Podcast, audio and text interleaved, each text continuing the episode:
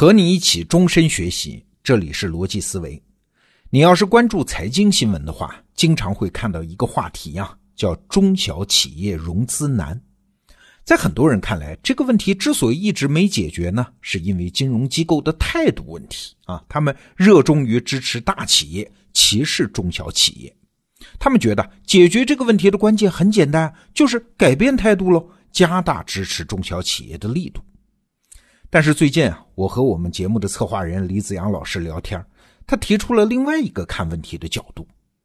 首先呢，金融机构更愿意支持大企业而不是中小企业，主要是出于风险考虑啊。相比于大企业，中小企业的失败率、破产率那要高得多啊。而在这些企业里面，你要识别出来那些未来的成功者太难了，成本也太高了。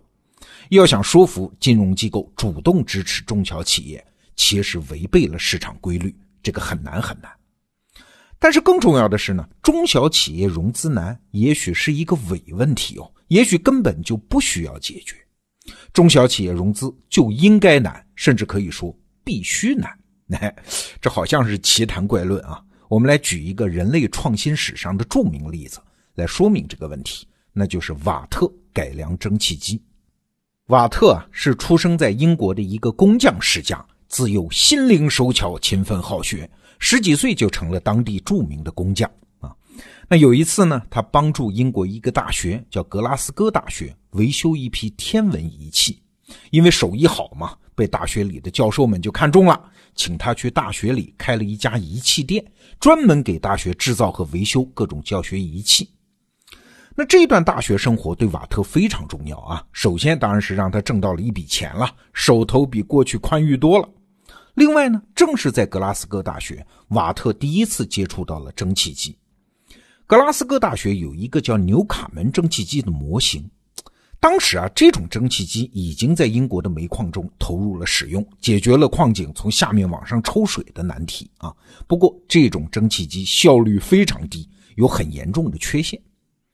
那第三点呢，也是最重要的，瓦特在格拉斯哥大学结识了自己人生中的一位贵人呐。这个人叫布莱克教授。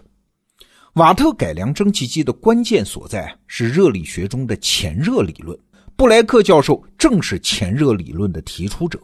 哎，你想，理论导师就在身边，随时可以请教，这种幸运那可不是谁都能有的。那接触到蒸汽机之后呢，瓦特就产生了浓厚的兴趣。哎，他意识到了这种机器的巨大前景啊！经过一系列灵感迸发和辛苦努力。瓦特终于在实验室当中制成了新型蒸汽机的模型，但是请注意哦，只是个模型。接下来他要做的就是在工厂中把这个蒸汽机真的给生产出来，推向市场，那就需要做个企业了，那就需要大笔的启动资金了。那多少呢？大概是至少几千英镑。当时那可是一笔不得了的巨款啊！瓦特自己当然拿不出这么多钱了，只能去找投资。这个时候，布莱克教授就可以帮到忙了。教授呢，先是自己掏出了一些钱，然后又把瓦特的项目介绍给他的一个朋友，是一个富商，叫罗巴克。罗巴克有一家很大的炼铁厂，那资金和对蒸汽机的需求都是有的。但他刚开始的时候啊，对这笔投资始终下不了决心。那没办法，拖来拖去没有投资嘛，瓦特连生活都难以为继啊，只好放下手头的研发，到外面找份工作养家糊口。就这样又过了两年，到了一七六七年的时候，这位富商罗巴克终于想明白了，下决心要投资了。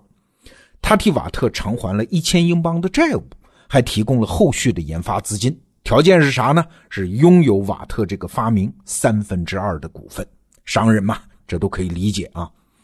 那到了两年后，也就是一七六九年的时候，瓦特制造出了第一台新型蒸汽机。嘿嘿，但是啊，测试结果很不理想，各种问题一大堆啊，加工工艺太差呀，蒸汽机到处漏气呀，根本没法用。那要想改进呢，又测算一把，哎呀，还需要大笔的后续投资啊。但是啊，就在瓦特继续研发、努力改善各项工艺的时候，英国爆发了严重的经济危机，大家日子都不好过了，连那个投资者罗巴克也破产了，所以瓦特只好又一次停止研发，去外面找工作，赚钱养家。但是经济危机很快就过去了嘛，很快峰回路转。这个罗巴克他的生意伙伴当中还有一位工厂主叫博尔顿啊。罗巴克一直把瓦特蒸汽机研制的进展告诉这个博尔顿，哎，就引发了后者的兴趣。他就热情的邀请瓦特去他的工厂参观。瓦特到工厂一看，很羡慕啊。博尔顿的工厂规模更大，他工厂里面有很多一流的工人和设备，正好可以满足瓦特制造蒸汽机的需要。这瓦特哪能放过啊？所以就一再恳求啊。经过一段时间，终于博尔顿被说服了，掏钱收购了罗巴克在蒸汽机项目里的股份，成了新的投资人。一七七四年，瓦特来到了博尔顿的工厂，全力以赴投入蒸汽机的批量生产。又经过两年的努力，到了一七七六年的三月啊，这真是个值得记住的日子啊！瓦特和博尔顿公开展示了他们制造的大型蒸汽机，被邀来参观的矿主、科学家、工厂主亲眼目睹了这个前所未有的巨大机器的成功运转。紧接着，大量的订单当然就来了。那和上一代的纽卡门蒸汽机相比，瓦特蒸汽机的耗煤量只有三分之一。而且操作更加简便，功率也更大。纽卡门蒸汽机当然就被迅速淘汰。英国工业在世界上开始一枝独秀，蒸汽机真正改变了世界。而瓦特呢，名垂青史。这就是简单的过程啊。我们今天回顾瓦特的创业史啊，感到很不容易。中途两次因为缺乏资金，瓦特要去找其他工作养家糊口。那这个时候，有的人会说了：如果那个时候英国银行要是能支持中小企业，该多好啊！蒸汽机没准可以早几年问世啊。但是啊，这种想法很可能是一厢情愿啊。首先，当时的英国银行根本就没有这种可能，不仅是小企业不可能，大企业也得不到银行的金融支持。事实上，瓦特的经历在英国工业革命当中是非常典型的。现在我们看金融史学家的研究表明，工业革命的资金是源于工匠和制造商的口袋啊，自己辛辛苦苦攒的钱，而不是银行贷款。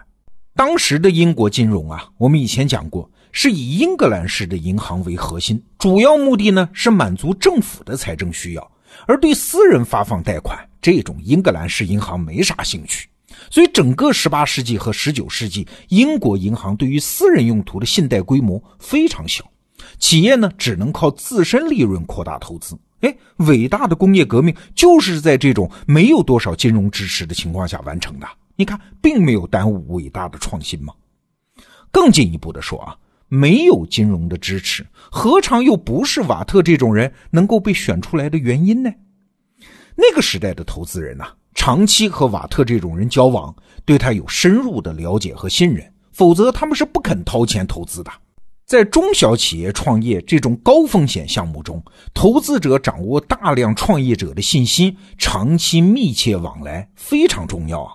这不仅能有效避免投资错误，减少投资风险，还会形成对创业者有效而严格的监督，让创业者不能懈怠。那如果是金融机构投资，你想？这又不是他自己的钱，从钱到项目中间有漫长的链条，实际上出钱的人和最终用钱的人完全不认识。那这种情况下，金融机构大量投资中小企业，盲目性必然很大，也很难形成有效的监督和制约嘛。这就是我们说中小企业融资难是个伪问题的原因所在。开办中小企业啊，门槛很低，各色人等都有。那就需要一种严格的淘汰机制，筛选出那些真正有实力、有强烈愿望创业的人，而把各种能力不足、决心不大、不肯吃苦的人淘汰掉，不让他们来浪费宝贵的资金嘛，把资金留给那些像瓦特这样经受住了考验、百折不挠、坚韧不拔的人。中小企业融资难，其实正是这种淘汰机制在正常发挥作用。嘿嘿，我们想象一下啊，如果有一天中小企业融资很容易，资金满天飞，随便什么人注册个企业就能轻易得到大笔投资，那说明啥？说明淘汰机制已经失效了。这就是经济泡沫产生和积聚的时候，大量资金将被错误投资，被浪费掉，整个经济体系的风险正在迅速扩大呀！真要是到了那个时候，大家反而要当心喽。好，这个话题我们就聊到这儿。明天的罗胖精选咱们再见。